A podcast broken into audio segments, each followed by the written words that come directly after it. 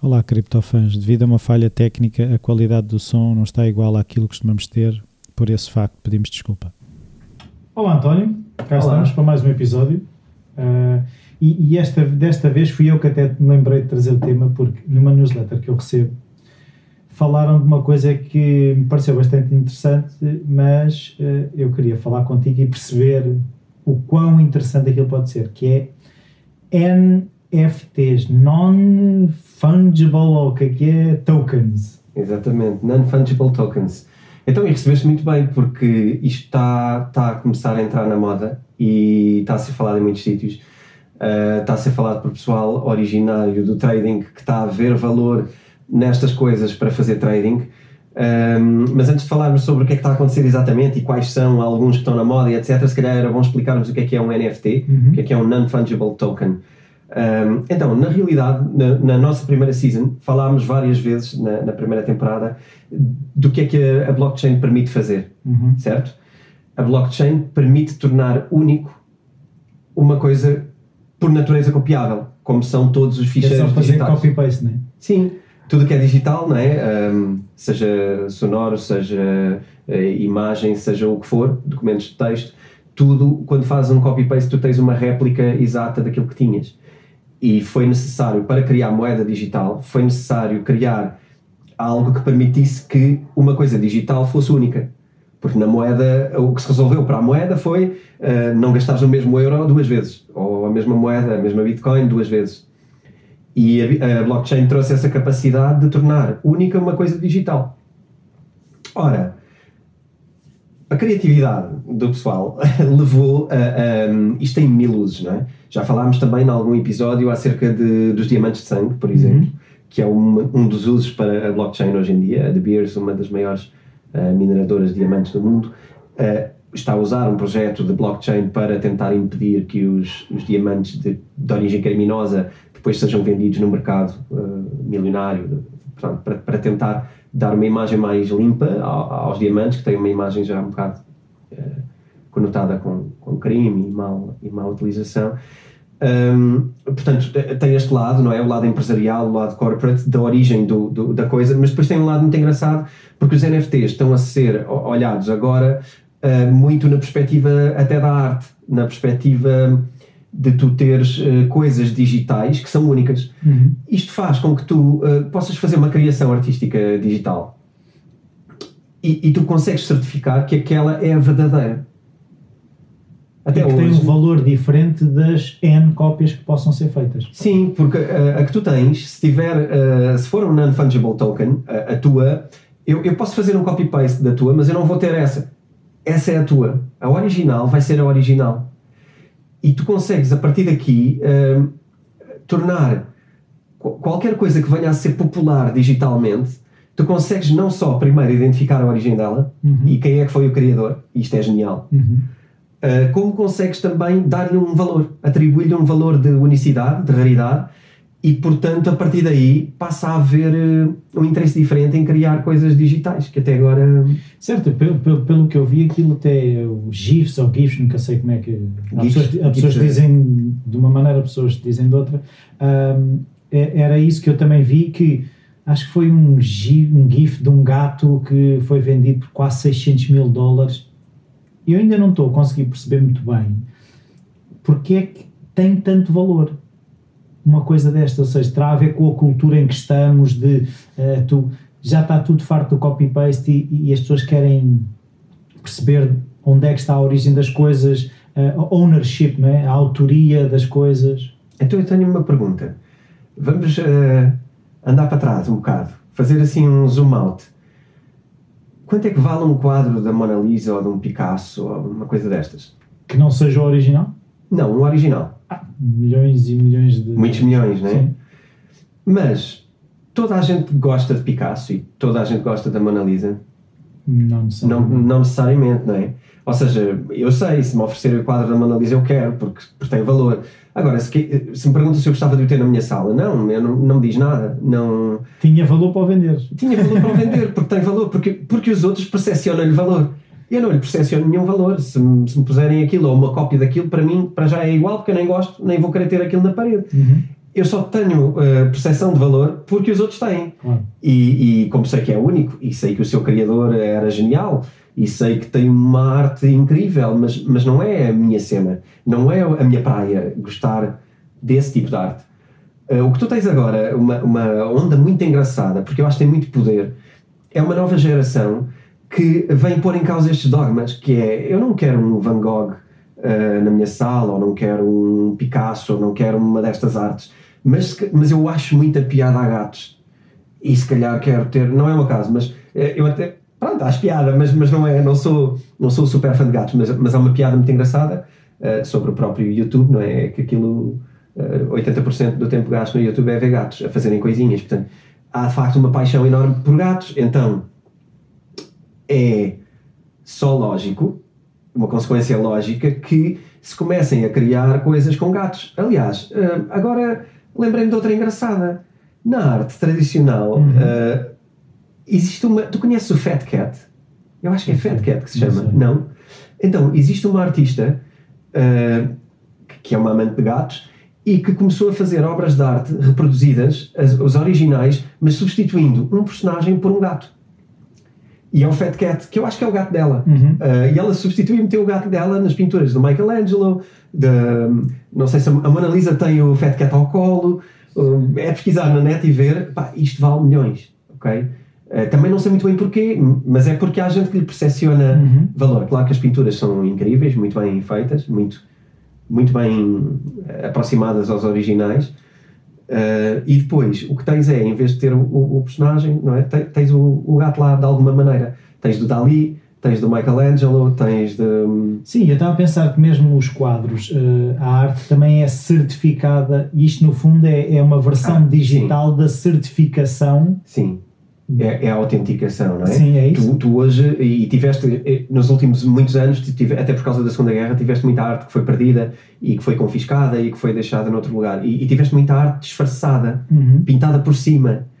Uh, muita gente uh, que tinha quadros descobriu que tinha quadros por baixo desses porque foram escondidos na altura para fugir à Segunda Guerra com essa arte e com esse valor. E quando o limpavam, depois era preciso identificar o que estava por baixo. Quando tu chamas um, um autenticador de arte para te dizer que aquilo é um Picasso, aquilo acabou de ganhar não sei quantos milhões, Uhum. não é? Porque de repente era a obra número tal e as pessoas sabiam que havia aquele quadro do Picasso, mas tu tens que ir buscar um, um especialista. E se não houver especialista, pá, pode acontecer tu passares a vida toda com uma obra de arte pá, que não sabes o valor que tem, nem, e, se calhar nunca vais poder usufruir do valor dela. Uhum. Uh, isto no digital, a equivalência de chamares um autenticador, um avaliador, é uh, tu teres um registro desse, de- criptográfico dessa autenticidade registada no seu momento de criação, numa blockchain. Certo. E Ok. uma coisa que eu vejo é, eh, o grande benefício que isto poderá trazer para os artistas digitais, porque rapidamente o copy-paste fazia perder e diluir a origem das coisas, porque depois quando tu tentas procurar, mas quem é que foi o criador disto? Aquilo já, já, já está tão diluído que às vezes é difícil chegar à fonte, não é? Sim. E dar autoria a quem teve a ideia. Estava, estava a pensar em coisas, desde as coisas básicas que, que teriam zero valor, mas que podem começar a ter. A criação dos, dos próprios memes, por exemplo, Uhum. não é? Tu inventaste um meme engraçado que de repente está pelo mundo todo, mas não tiras proveito nenhum disso, não é? Quando muito. Não sei como é que vais reivindicar alguma coisa em relação a isto. Tu não o fazes. É, é uma coisa puramente oferecida Uhum. e que tu ficas feliz quando ela é partilhada. Ma- Mas agora ganha aqui uma outra dimensão, que é quando tu és o criador de um meme que é partilhado. Sim. Então, i- isto já é avançar na coisa, isto já é a sua aplicação prática. Não sei se primeiro queres falar da aplicação prática disto ou se queres falar dos casos que andam aí a. a- Sim, Podemos começar pelos casos e depois passar para a aplicação. É, então, olha, uma das coisas que estava aí na baila, ah, ouviste falar de CryptoPunks? Não. Não? CryptoPunks é a nova moda nos NFTs. Ah, são ah, bonequinhos, são figuras que são, que são punks, não é? E que depois, ah, portanto, são, são desenhos altamente pixelizados, a imitar, a imitar ah, um computador nos anos ah, 90, Sim. eventualmente, no início dos anos Jogos 90. de, de- daquelas consolas da altura. Sim, especialmente mal eh, desenhados. Foi criado por, dois, por dois, eh, duas figuras que também se representam em, em forma artística, portanto eles não mostram a sua cara, eh, mas criaram uma plataforma com eh, CryptoPunks que basicamente eles diferem entre eles, ok? Há, há milhares e milhares de CryptoPunks. Os CryptoPunks são, são diferentes, não é? Mudam o tom de pele, mudam uh, a cor do cabelo, mudam o As penteado, uh, mudam óculos, não óculos, barba, não barba, bigode esotérico, uh, sei lá, um charuto, uma máscara, por causa agora do, do Covid, não é? Há uns que têm máscaras, máscaras diferentes. O que é que acontece aqui? Criaram uma brincadeira onde tu tens CryptoPunks mais comuns e depois CryptoPunks com raridade. E, por exemplo, imagina que ter eh, um bigode comprido é algo que só existe em meia dúzia deles. E imagina que só um deles é que tem uma máscara, sei lá, amarela. É raríssima. Tu começaste a dar raridade digital aos CryptoPunks. E, e o que é que acontece aqui? Tu estás a criar uma escala de valor em que tens CryptoPunks mais comuns e depois tens os outros que são mais raros. Uhum. Isto foi feito de uma forma genial. Isto foi feito de uma forma genial. Eles foram oferecidos ao início por airdrop. ok? Airdrop, também já falámos aqui noutros, eh, relembrando o conceito, um airdrop é quando ehm, uma empresa ou uma cripto. Pronto, os criadores de, uma, de, uma, de um cripto token Uhum. um, oferecem esse token a quem tenha wallets capazes de receber, no sentido de motivar o uso. Lembras-te de falarmos disto? Uhum. Creio que uh, poucos episódios atrás falámos de airdrops, para motivar o uso. O que é que eles fizeram? Uh, eles foram dados em airdrop. E quem apanhou, apanhou. Quem reivindicou os airdrops foi à plataforma, reivindicou e, e- ficou com eles. Agora, o que é que acontece? Na sua plataforma, eles começaram a ser desejados e depois acabaram como acabaram, começaste a querer eh, aquele que está lá, eles estão na plataforma, tu podes eh, licitá-los. Então o que é que se criou? Um mercado De CryptoPunks. de CryptoPunks em que, em que tu podes fazer bid, portanto tu podes faz- eh, licitar e o dono pode aceitar ou não, ou pode hum, ir recusando, aceitando propostas e vendendo os CryptoPunks. Agora, tu imaginas isto, ah sim, ok, deve ter sido uns cêntimos, uns euros, pronto, porque aquilo foi dado. Então vou-te dizer, eh, estão a ser vendidos CryptoPunks por 40, 70 mil dólares. Um CryptoPunk. Tá bem, mas ninguém, ninguém impede de criar outro CryptoPunk parecido. Não, eh, Ou impede. igual. I- Impede. Impede porque hum, está registado que aquele é o único. E, e eles têm uma oferta limitada. Ou seja, o objetivo não é agora, isso viria a destruir o valor, que é o mesmo que o, que o, o Picasso fazer uma pintura e depois fazer outra praticamente igual, ou, ou fazer duas iguais.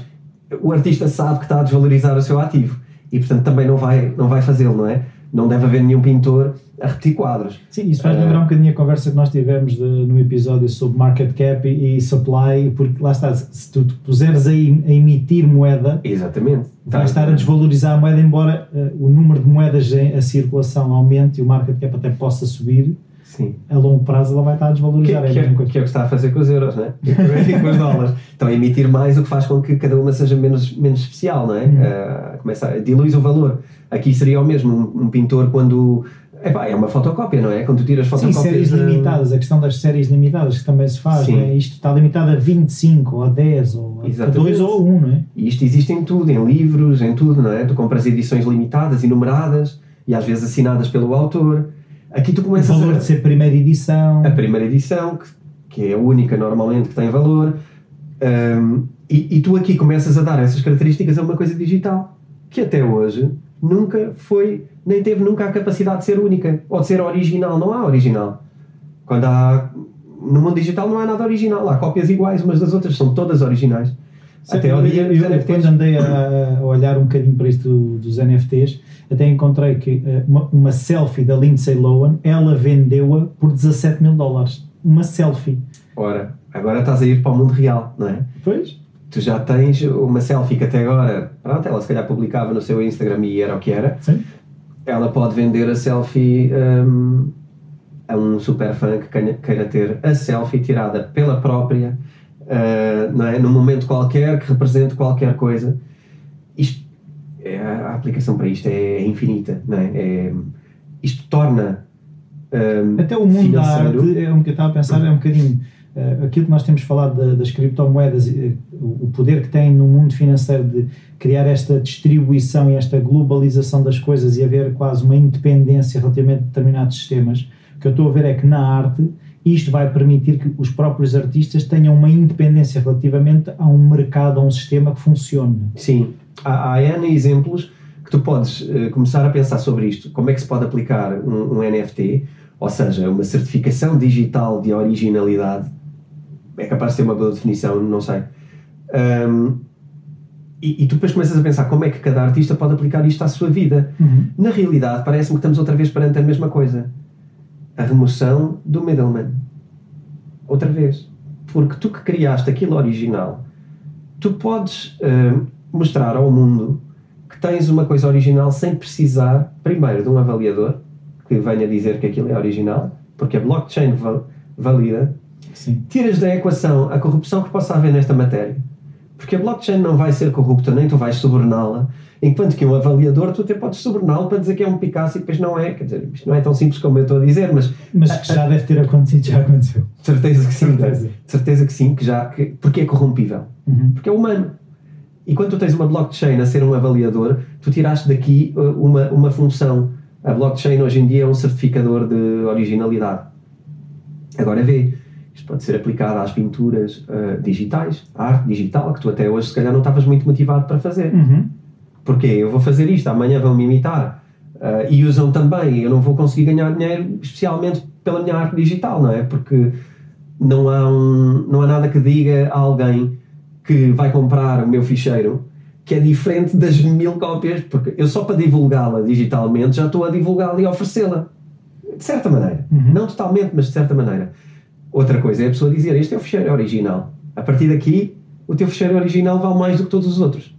Certo, e o que eu acho engraçado, eu estava a pensar, uma vez vi um programa sobre uh, onde é que a tecnologia te permitia copiar, por exemplo, uma Mona Lisa, um quadro, não sei se o quadro que eu vi foi da Mona Lisa, se foi, uh, se foi um do Van Gogh, que era scanners 3D e impressoras especiais que permitem replicar exatamente as pinceladas do quadro original.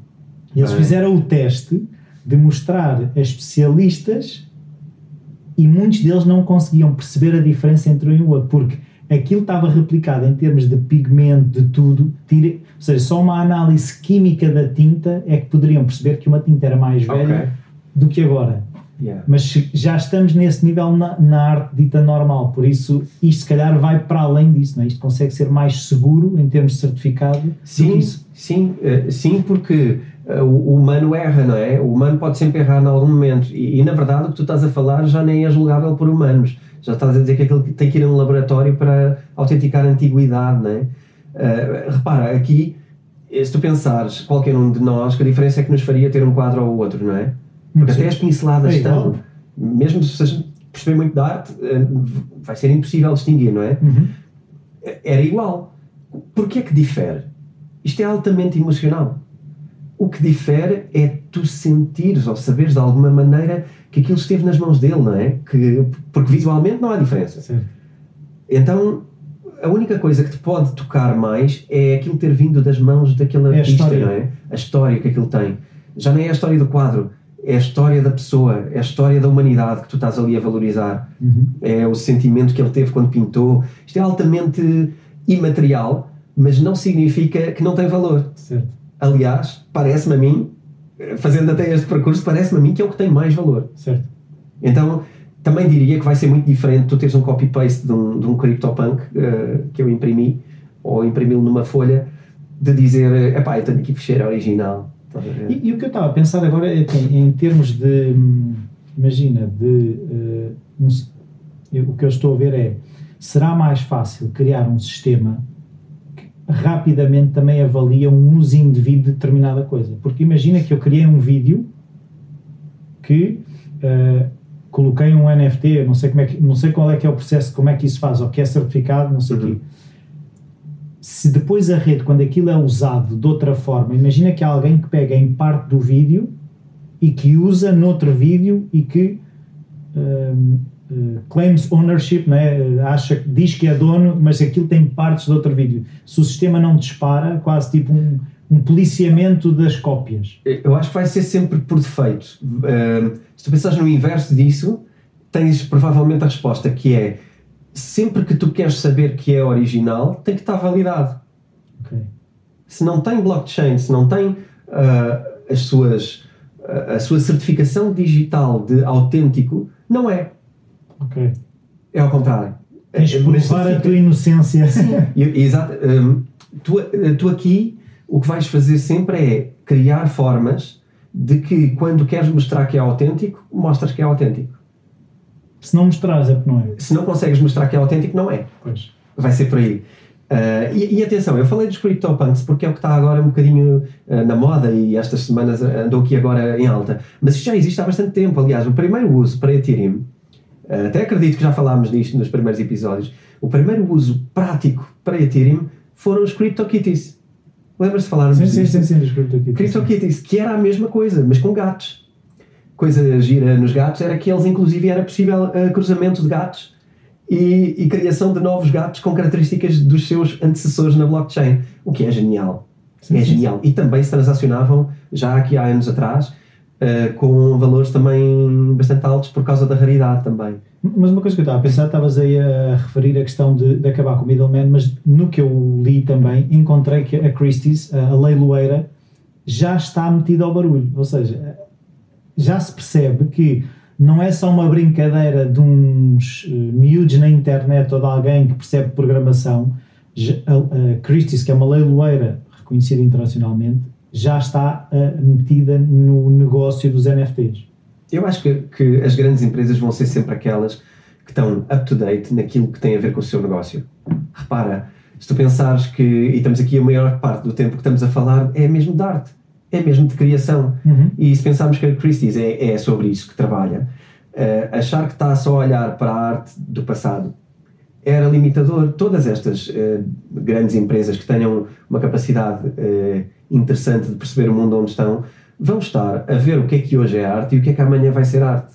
Sim, não podem Não é? ser apanhados desprevenidos. Não podemos só trabalhar com os Picassos desta vida, porque isto já acabou, mas não há tanta transação assim que aquilo seja negócio, não é? Às tantas temos que encontrar para onde é que está a ir a arte, porque eu não tenho dúvidas, e aliás nós até em off estávamos aqui a falar um bocadinho sobre a criação digital e tu estavas a falar sobre alguns projetos até que, que achavas piada fazer, Hum. agora que existia isto, podia ser giro pegar nisso. Uh, isto, isto está a acontecer em tudo o que é artista. Todos os artistas di- digitais hoje, e, e todos os que estão a ouvir este programa, de certeza, eu espero, um, que uh, pensem como é que isto se aplica uh, no caso deles, porque há muita gente a criar coisas maravilhosas digitalmente e que não estão a conseguir monetizar. Uhum. Acabam por fazer uma coisa espetacular e que vão ter que pôr num banco de imagem. E, e depois recebem uns likes ou não sei o quê, mas não passa disso. E a sustentabilidade da sua carreira como artista muitas vezes fica em causa. Não é? Olha, eu vou dar um, um exemplo, mesmo nesse sentido que tu estás a dizer, porque esse é exatamente, tu estás a tocar exatamente o ponto que é, que é importante. Eu lembro-me de um, de um amigo meu que, a dada altura, ele era das áreas de informática na altura, depois fartou-se e era muito interessado em fotografia. Uhum. E ele, a dada altura, começou hum, a fazer passeios e a tirar fotos e a vendê-las a bancos de imagem. Agora vê, para que um banco de imagem neste cenário? Ok, que, que é um lugar onde. Sim, é uma montra, não é? E é uma montra. É uma montra, mas- chegar a mais pessoas. Mas depois há aqui uma questão de transparência. Tu sabes exatamente quantas pessoas compraram a tua foto no banco de imagem. Não sabes. Tens uma, uma prova cega, não é? Ou seja, tu confias que há uma transparência daquela empresa em fazê-lo. Garantidamente muitas terão. Outras não terão. Uhum. E tu não sabes quantas fotos foram compradas, não sabes exatamente por quanto. O teu royalty vai ser um royalty em cima de uma coisa que tem que ser mantida com uma estrutura enorme. Quando hoje tu pegas numa blockchain e certificas as tuas fotos, onde quer que as ponhas, elas estão certificadas. E se alguma revista, jornal, blogger, o que for, quer usar uma foto tua, eh, ou, ou se certifica de que é autorizada pelo teu código, ou então está a piratear a tua foto, está a fazer um uso indevido. E isto é giro porque tu consegues digitalmente eh, reivindicar os teus direitos. Certo. Porque só tens que ver se aquela foto é ou não uma foto autorizada. Ela tem ou não as chaves eh, privadas daquele, daquela. Mas isso agora faz-me faz pensar que uma coisa é, por exemplo, aquilo que nós estávamos a falar de séries limitadas eh, na, próprio, na própria ilustração ou na própria serigrafia, seja o que for, tem lá um de 125 ou dois de 200. Quando nós estamos a falar dos NFTs, eles podem ter embebidos esta questão de pode ser até X ou é só o original é que tem certificado? Percebes o que eu estou a dizer? Sim. Um, é uma boa questão e eu, eu acho que eu não sei responder a essa questão. Uh, acredito que, não sendo, acredito que seja algo que, que, que vai ter que surgir, não é? Porque depois isto, isto, isto abre um, um, novo mercado. Quando acontece uma coisa destas, tu vais querer uh, depois criar limites ou, ou, expandir esse mercado. O que tu vais querer fazer, se calhar, é fazer uh, sequências que te permitam a dizer que aquilo pertence a uma série, não é? é Isto não me parece... Exemplo, essa questão da fotografia foi usada 10 vezes ou foi usada sim. 100 vezes, não é? Ou pode ser usada até 50, não é? Sim, sim, sim. Isso é aquela, é aquela noção do dinheiro em streaming que nós falámos há mais de dois anos que falávamos que na internet vamos ter dinheiro em streaming, não vai haver uh, aquela coisa de tu assinares uma Netflix uh, mensalmente e tens de pagar usos ou não o que tu vais ter é por cada segundo que tu estás a assistir à Netflix, estás a pagar uma microtransação de um valor. É o uso, o, o vá, eu não quero uso dizer. por consumo. É, é uso por consumo, é, é uma versão extrema do pay-per-view que havia na ideia de tu comprares um jogo de futebol, uh, um de cada vez, não é? Uhum. Tu pagas o jogo. Claro que isto tem pouco interesse para os centralizadores. Claro.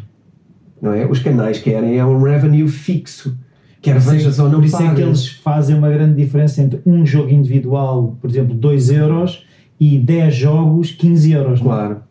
porque o pessoal centralizador quer é ter um, um revenue fixo e o máximo possível, uses ou não. Quando queres meter isso ao nível do uso, vão-te querer subir muito os valores. Eu acho que lentamente ou rapidamente o mundo vai caminhar para aquilo que vai ser lógico, que é as pessoas saberem que não querem pagar mais do que aquilo que usam. E isto é um potenciador enorme em relação a isso. Tu não precisas de pagar os direitos para uma imagem uh, mundial e para sempre se tu só queres usá-la uma vez no teu blog. Se calhar vais ter uma microtransação. E, e olha outra coisa muito gira, um, já se está a falar muito de cada vez que tu trocas esse, imagina esse CryptoPunk original, cada vez que tu o comunicas e, e, que ele é trocado, ele pode ser trocado até por alguém que não seja o dono. Uhum. Mas cada vez que isso é feito, tu podes meter no código que cada vez que o fizerem, existe uma microtransação de valor e para o fazerem têm que pagar um royalty, um royalty mínimo de 0,00001 Ethereum, faz de conta, uh, e que, por exemplo, isso reverte automaticamente para MoNG. Imagina. Este episódio é patrocinado pela editora Self, onde podem encontrar livros sobre como investir, day trading e o livro do António, Bitcoin. Os ouvintes do Bitcoin Talks têm um desconto extra de 15% em todo o site. Basta irem a www.vidaself.com e usar o código Bitcoin Talks. Repito, basta irem a vidaself.com e usar o código Bitcoin Talks. Tu estás a criar valor. Uhum. Já viste a. Um Sim, eu estava a pensar se tu conseguisse de alguma forma. Imagina que alguém cria, uh, como tu estavas a dizer, um, um meme uh, que por cada vez que é partilhado em algum sítio há um valor gerado. Estamos a criar uma economia, lá está, estamos a, a, de facto a dar valor a quem tem valor e que o criou, não é? Sim. Tu tá, estás precisamente a pagar ao criador, é quase um existem também algumas redes sociais uh, nisso, existe o Steam. O Steam era, era uma plataforma também de conversação uh, onde havia uma curadoria de conteúdos e onde tu podias votar um, e, e, fazer um thumbs up cada vez que fazias um fiche, não é? Metias um, um fiche porque gostaste, tu pagavas uma microtransação no, no, em Steam. E não só fazias isso, como o facto de pagares promovia oficialmente em blockchain que aquele conteúdo tinha qualidade para as pessoas que estavam naquele fórum. Uhum, uhum. Ok? Também tens uma versão mais simples disto, que é o Medium. O Medium é muito usado hoje como conteúdo uh, que permite pagar a quem produz conteúdos. Portanto, faz um artigo, metes no Medium. Um, o Medium tem uma assinatura de 5 dólares Sim, mês. Mas até o YouTube paga aos criadores, não é? Porque tu tens a, a publicidade. A questão é quanto. É pouco, acredito que seja e, pouco. E, pois, porque, quer dizer, tu só começas a cobrar em milhões. Quando aqui, imagina que estás a produzir um conteúdo para nichos, tu nunca vais ter milhões de views, não é? Olha o nosso próprio podcast, nós não vamos ter milhões, não é? Se falarmos, se calhar, de vida dos famosos, eh, até podemos ter mais. E se calhar qualquer dia podemos ambicionar ganhar dinheiro com o YouTube, com, com um podcast ou com uma coisa. Agora, enquanto não tivermos um milhão, que acho que é a partir do momento em que tu começas a receber, a única coisa que te acontece é levas com publicidade na mesma no teu conteúdo, mas uh, tu não recebes nada por ter lá esse conteúdo partilhado. Tu estás a produzir conteúdo grátis. Sim, tu estás a oferecer conteúdo e estás a partir do princípio que, pronto, que quem lhe vê valor, dá-lhe valor e que de alguma maneira isto pode ser interessante. Um, mas não tens um valor um, de coisas de nicho. É muito difícil tu poderes vir a receber dinheiro com coisas de nicho. Neste tipo de mercado já não é verdade, porque tu, tu podes ter um, três, quatro, cinco fãs. Eles podem ir ao teu Patreon ou eles podem ir ao teu Medium e fazer-te um, um thumbs up e, ou bater-te palmas, não é? Um clap. Uhum. E quando o fazem, estão-te a dar uma pequena microtransação de valor. E aqui tu já consegues começar. Eh, eu tenho alguns amigos que escrevem para o Medium eh, claro que não vivem daquilo, mas ao menos aquilo já paga ainda. uns almoços, se calhar, não é? Ainda. Uh, ainda. E, e, e, eu acho que essa é, é, a questão. É quando o conteúdo tem valor, por que não ele ter, de facto, um valor atribuído? Certo, eu uma vez pus-me a fazer as contas por todos os episódios, ou seja, todos os downloads que eu tenho nos podcasts que já fiz, nem que fosse 50 cêntimos, eu já estava muito melhor na vida. E, e, e, às vezes é um bocadinho ingrato tu perceberes que estás a gerar valor, mas não tens maneira de, de o materializar, não é? A única maneira é um bocado a gratidão e, e, a proatividade que as pessoas possam ter em querer dizer: epá, eh, este gajo está aqui a fazer um trabalho muito fixe, já me inspirou não sei quantas uhum. vezes, mas mesmo este processo, às vezes tudo bem que existe o Patreon, mas. Mas o Patreon, é a minha experiência é que as pessoas é complicado. Ah, eu não quero estar a, a, colocar o meu cartão de crédito, ou eu não me quero estar a registar nisto ou é, naquilo ou no outro. É mais um login, é mais uma coisa que tu vais ter que fazer um enorme processo só para poderes agradecer a uma pessoa que tu querias agradecer, era, tu gostavas mesmo de agradecer diretamente, não é? Claro, claro. Essa é que é a verdade. Queríamos era estar com a pessoa e dizer: epá, teu podcast é espetacular e o vosso trabalho é bom. Aqui tu contribuis direto é muito mais interessante. Uhum. Quando tu bates palmas e essas palmas significam um valor, isto é muito interessante. É muito direto, é muito humano. E estamos a humanizar. É a moedinha no é, chapéu. É, é a moedinha no chapéu. Boa forma de. Yeah, é a moedinha no chapéu. Quando ele está contigo, não é? Quando ele está à tua frente e este sou eu a dar-te.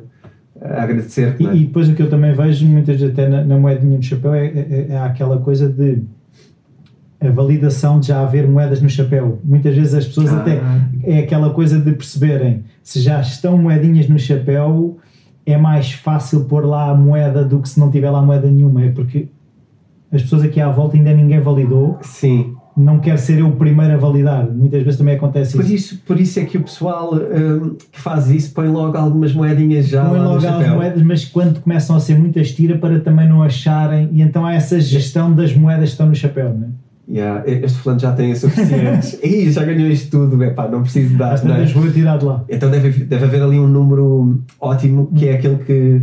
Um sweet spot. Yeah, ok. Então aqui, aqui também será um bocado isso, não é? Uh, se calhar, obviamente que isto é a parte em que nós tomamos a decisão de dar ou não, não é? Mas acho que aqui uh, a tua moedinha no chapéu é o número de likes que já tem quando chegas lá, não é? É a uhum. validação que já tenha. Uhum. Um, mas é esta transição do chapéu virtual agora. Certo, mas eu, eu, vejo muito potencial nisto. Eu, quando encontrei, percebi que aquilo poderá ser bastante interessante para a sustentabilidade, porque muitas pessoas até, até que desistem, porque lá está, estão a gerar conteúdo, têm custos na produção e depois o valor é diluído porque há, há essa apropriação pela internet, de alguma forma, de conteúdo que é partilhado e partilhado e partilhado e partilhado, mas depois não se sabe de onde é que aquilo saiu e não se consegue atribuir valor ao autor. Não é? é isso, é a reivindicação de volta aos criadores. Há um projeto que eu gostava de mencionar um, à luz disto, que é nós quando estamos a carregar uh, conteúdos nas plataformas, a única coisa, coisa até coisa jurídica, uhum. que aqui ganha com isso é a plataforma. Não é? é o YouTube o único que beneficia cada vez que carregamos para lá coisas. Quem diz YouTube diz uh, Facebook, uh, Instagram, Facebook, Instagram, tudo. Uh, são esses os que mais monetizam porque vendem a publicidade lá.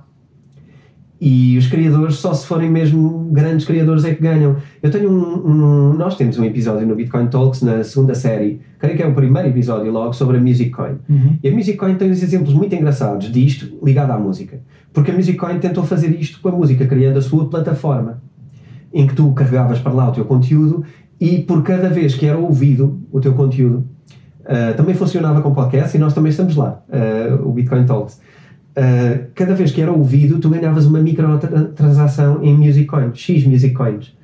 Uh, e, e, também podias, se quisesses, uh, ao ouvir, bater palmas e davas um bónus, que era gostei mesmo. e depois podias fazer contribuições diretas, mesmo tipo enviar uma transferência maior. Uhum. Isto era quantificável, tu fazias o quanto achavas bem fazer.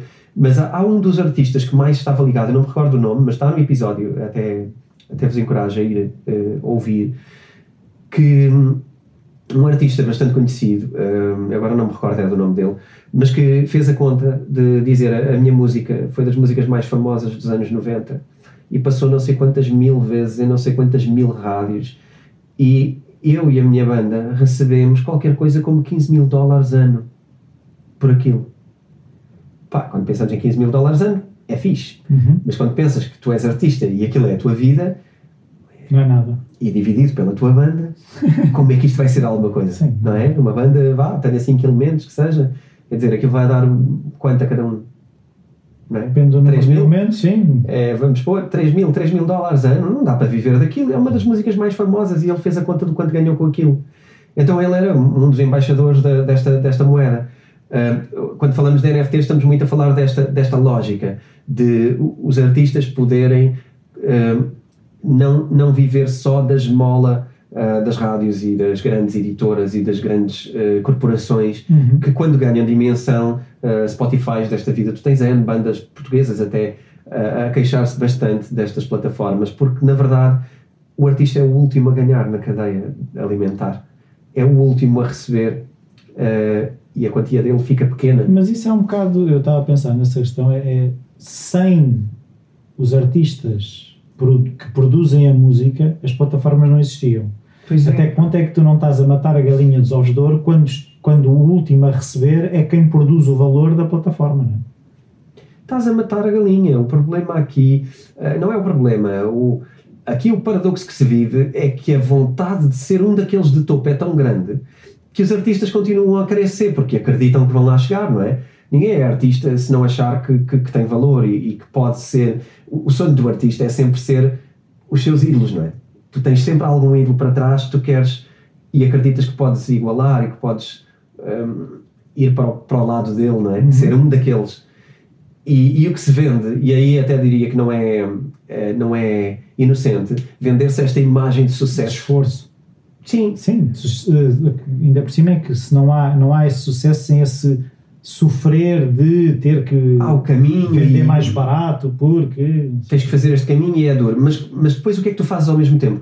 tu promoves loucamente uma fartura incrível do lado dos que tiveram sucesso e tu associa-los a, a, imagens de, de riqueza e de vida de qualidade de vida incríveis tu vendes o sonho então tu ficas ali a pôr os ratinhos todos nas suas rodas a pedalar, a pedalar, a pedalar para chegarem àquele topo que, que é muito difícil. Mas, por exemplo, o Spotify agora tem uma coisa que eu não sei se terá para todos os artistas, não sei como é que ele funciona, mas sei que há alguns artistas mais pequenos que eu ouço, tu tens a hipótese de, através do PayPal, de dar dinheiro direto para os artistas em que o Spotify não ganha nada.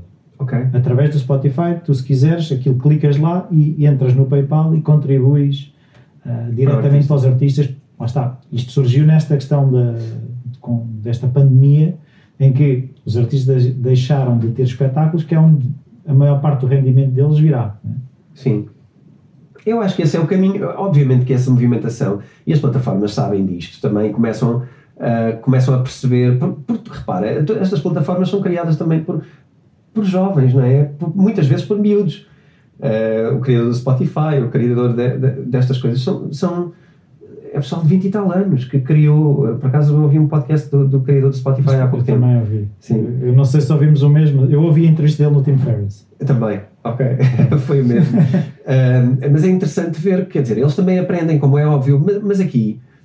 Uh, quando tu reúnes uma força tão grande, a primeira tentação dessas empresas é de facto um, escalarem, escalarem, escalarem e começarem a, a, a esmagar as margens aos conteúdos. Certo, porque depois tu deixas de ser só o Spotify, passas a ser uh, aos investidores que exigem isto, que claro. exigem aquilo, que põem lá dinheiro e depois querem retorno. É? Claro, porque é visto como um investimento, não é visto é. como uma claro, coisa. Não estou aqui a fazer o bem pelos músicos. Sim, não é. Agora, eu acho é que uh, com estas coisas, NFTs, Uh, sei lá, uh, esses circuitos de criar, por exemplo, através do PayPal, um contributo direto para o autor, os mediums, uh, esta forma de remunerar é um, são tudo tendências para equilíbrio, uhum. para de facto percebermos que se os artistas têm valor, então nós também temos que lhes dar algum valor para eles poderem ter uma vida em condições, não é? Senão às tantas tens o artista a pensar como é que vai comer amanhã em vez de pensar em criar. Claro, mas e, eu acho que o que eu, o que eu achei interessante foi aproveitar esta tecnologia da blockchain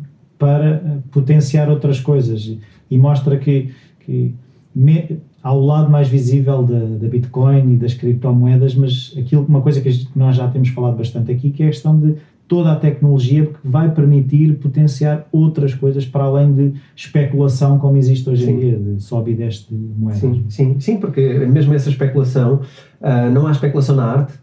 Ah, ah, ah. Não é? Claro. Nos quadros, no, no que for. Uh, tens N casos de, de, coisas especuladas na, na arte. É, é, tal coisa, o artista morre, os quadros disparam, não é? Sim. Os discos, não é? quando o Michael Jackson morreu, as vendas de discos de Michael Jackson dispararam. Foi maior do que os últimos, se calhar, 10 anos juntos, não é? Há esta parte de, de especulação em tudo. Gente, acho que aquilo que temos que perceber é que a especulação faz parte de nós. Uhum. Não são as coisas que são especuladas, somos nós que somos especuladores. E enquanto acharmos que temos que proibir uma coisa especulativa, não estamos a ver o filme nós, se calhar, temos é que ser um bocadinho mais sóbrios na nossa especulação. Mas se quisermos viver em especulação, quer dizer, o que é que é mais especulado do que a Bolsa de Nova Iorque? Não é? É, é um bocado por aqui. Criar arte digital especulativa parece-me só uma replicação daquilo que nós já éramos. Certo, certo. Agora, parece-me é genial no potencial que, que traz uhum. e na quantidade de negócios que podem aqui nascer. Olha, já aqui estamos há um bom bocado e eu queria, não me queria esquecer de pedir aos nossos ouvintes que enviem uh, questões, Sim. sugestões de temas para o e-mail. Sim, então, o nosso e-mail mudou. Ah, mudou? Uh, o nosso e-mail vai ser, a, a partir de hoje, uh, vamos tentar também mudar as legendas no, no passado, mas o nosso mail a partir de agora será bitcointalks.editoraself.pt Ok? Uh, temos... bitcointalks.editoraself.pt Exatamente. Pronto, temos um, um, e-mail que já não é um, um Gmail, porque pronto, o Gmail dá aquele ar mais, eh, mais, mais pequeno da coisa e agora já temos mais outras... amador. mais amador. Nós somos amadores na mesma, mas agora temos um e-mail mais Amadores bonito. porque amamos isto. Verdade.